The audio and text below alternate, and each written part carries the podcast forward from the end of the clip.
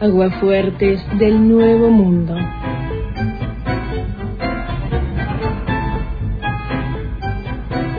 Buenos días, Antena.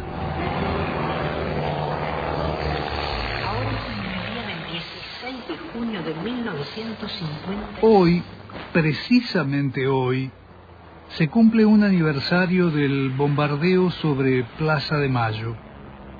Sucedió el 16 de junio de 1955, hace 68 años. Fue el bautismo de fuego de la aviación argentina y se convirtió en el único antecedente en toda la historia de la humanidad en que pilotos de un país bombardearon a sus propios compatriotas. Sí, único y triste, vergonzoso antecedente. La tragedia comenzó a las 12.40 en el horario reposado del almuerzo. Aviones de la Armada de Guerra comenzaron a sobrevolar la plaza histórica y le descargaron nueve toneladas y media de explosivos, 9.500 kilos de bombas. Fue tan bestial el ataque que la cantidad de bombas arrojadas fue superior a las que pilotos nazis lanzaron sobre Guernica durante la Guerra Civil Española. La diferencia, por supuesto, fue que en el episodio europeo eran alemanes matando vascos y aquí, como dijimos, eran argentinos asesinando a sus paisanos. El ataque se extendió hasta las seis menos diez de la tarde. Fueron más de cinco horas de una agresión infame. Desde el Vamos, la CGT decidió convocar a los trabajadores a defender al gobierno. El presidente Perón reclamó a los gremialistas que no lo hicieran para que el conflicto se resolviese entre militares. Los sindicalistas decidieron no acatar el pedido y en torno a la Casa Rosada Pronto se juntaron miles y miles de personas. La plaza era un hervidero y esa figura pronto se iba a volver una dolorosa realidad.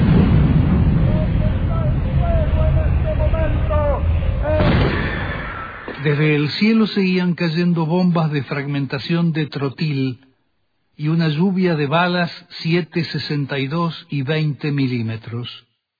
Las piezas artilladas de los criminales podían realizar en conjunto hasta 570 disparos por minuto, lo que da una idea clara del enorme poder de fuego del que disponían frente a una población indefensa. Cuando se quedó sin municiones, un piloto de la Marina, el teniente primero Carlos Enrique Carús, demostró que lo que le sobraba era crueldad. Desde el caza Gloucester Meteor que tripulaba, descargó sobre la multitud un tanque suplementario de combustible. En el infierno que desató, decenas de trabajadores murieron calcinados. Obviamente la masacre tenía el propósito de asesinar al mandatario, elegido democráticamente por la ciudadanía. Las elecciones habían tenido lugar en 1951, es decir, cinco años antes. Perón alcanzó su segunda presidencia ampliando su base de electores. El jefe de Estado obtuvo más de un 62% de los votos. Sin embargo, la decisión soberana les importó poco a los militares, sus secuaces civiles y los conspicuos jerarcas católicos que venían conspirando desde tiempo atrás.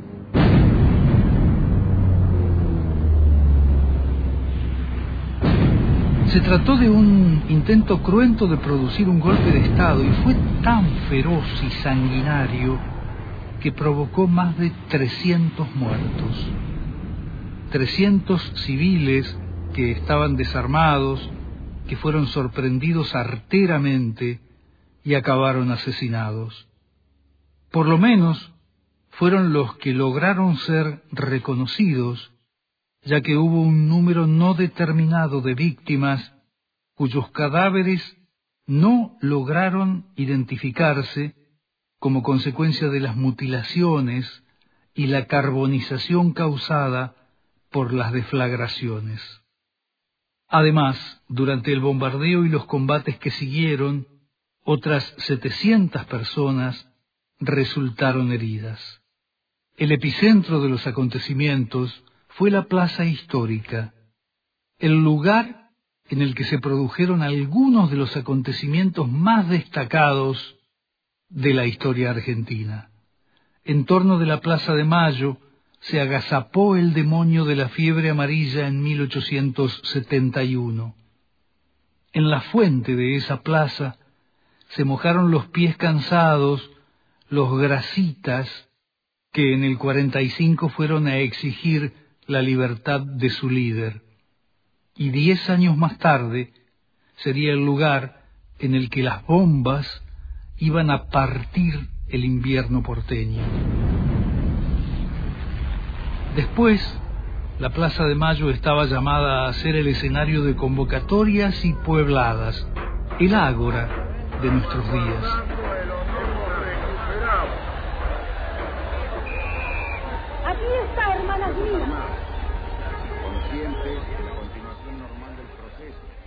Pero en el 55, fue el sitio en el que unos cobardes mutilaron y asesinaron a sus propios conciudadanos. Lo hicieron desde 37 aparatos de la aviación naval que inmediatamente utilizaron para darse a la fuga y refugiarse en Montevideo. Fueron 132 aviadores militares y uno civil. Es significativo revisar los nombres de esos criminales, porque en el futuro iban a persistir en sus prácticas genocidas. Allí estaban Emilio Macera, edecán del Ministerio de Marina, y su hermano, el teniente de navío Carlos Macera, y también Osvaldo Cacciatore, que en la dictadura de Videla sería impuesto como intendente de la misma ciudad que había bombardeado dos décadas atrás. Otro de los conjurados fue Carlos Suárez Mason, alias Pajarito, que participó de los golpes de Estado de 1966 y 1976, y que comandó los centros clandestinos de detención de la provincia de Buenos Aires durante la última dictadura. También intervino el capitán de navío Francisco Manrique, que luego se reconvirtió en dirigente político e intentó incluso llegar a presidente bajo el sello de la Alianza Popular, un grupo de derecha. Ellos son el ejemplo más palmario de lo que se consigue cuando los crímenes de lesa humanidad no se castigan cuando el atropello contra el Estado y las instituciones democráticas es perdonado. Las acciones comprobadas hasta ahora permiten determinar de una manera general asesinar al presidente de la República mediante el bombardeo aéreo o la acción terrestre. A los actos de violencia que son de dominio público. Que el 11 de junio tuvieron como escenario... Pero los militares no estaban solos. Contaron con el apoyo ominoso de la jerarquía católica y de dirigentes políticos como Miguel Ángel Zavala Ortiz, de la Unión Cívica Radical, Américo Yoldi, del Partido Socialista, Guido Di Tella, de la Democracia Cristiana, y otros esperpentos del Partido Demócrata Nacional y el nacionalismo católico. A los sectores reaccionarios y conservadores les molestaban asuntos que todavía hoy los perturban. la nacionalización de empresas y recursos claves para nuestra economía que estaban en manos de capitales extranjeros, la transformación de la clase obrera en un actor decisivo de la escena política, la proyectada división de la Iglesia y el Estado, la aprobación de la ley del divorcio, las conquistas sociales alcanzadas en la década peronista, la incipiente movilidad social ascendente tampoco despertaba entusiasmos entre grupos defensores del statu quo que profesaban un inocultable odio de clase y vociferaban su desprecio por lo que concebían como un aluvión zoológico. Sabemos los pueblos detrás de todo esto.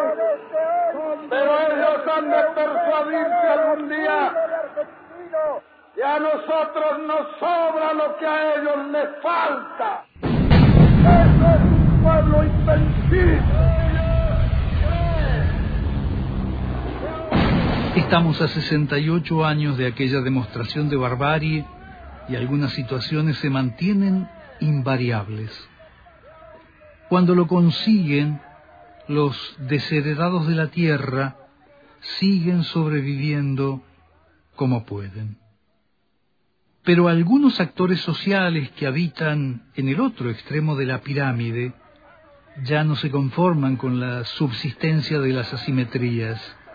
Quisieran exterminar de la faz de la tierra a esos desarrapados que apenas comen o que no comen y que malviven durmiendo a la intemperie o en el interior de un cajero automático al que en una mueca difícilmente graciosa han caracterizado como monoambiente.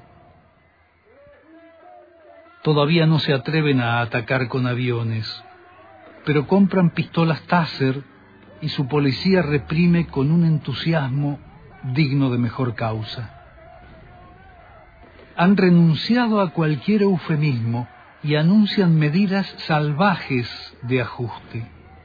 Es tan despiadado el discurso que hasta sus propios acólitos manifiestan preocupación por las brutalidades que se gestan una de las propias fundadoras del principal espacio de oposición, teme que ese ajuste en preparación sea de carácter brutal y que incluya la decisión de reprimir hasta matar si es necesario.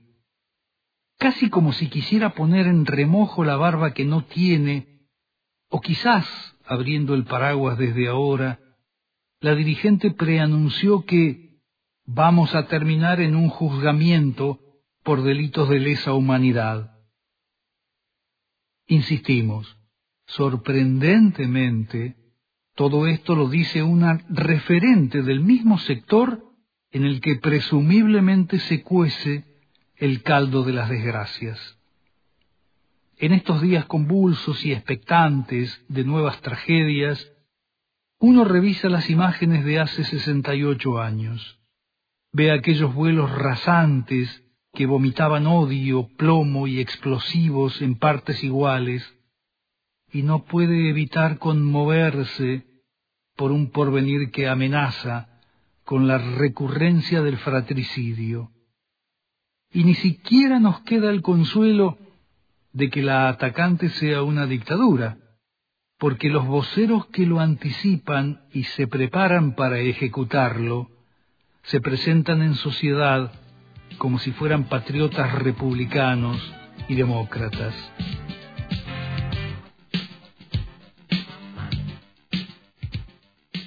Charlie debería volver a escribir su ruego.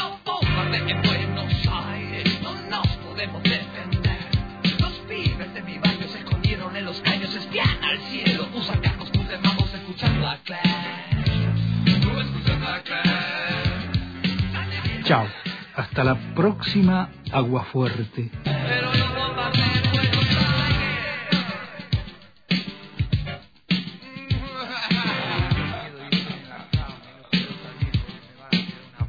Aguafuertes del Nuevo Mundo.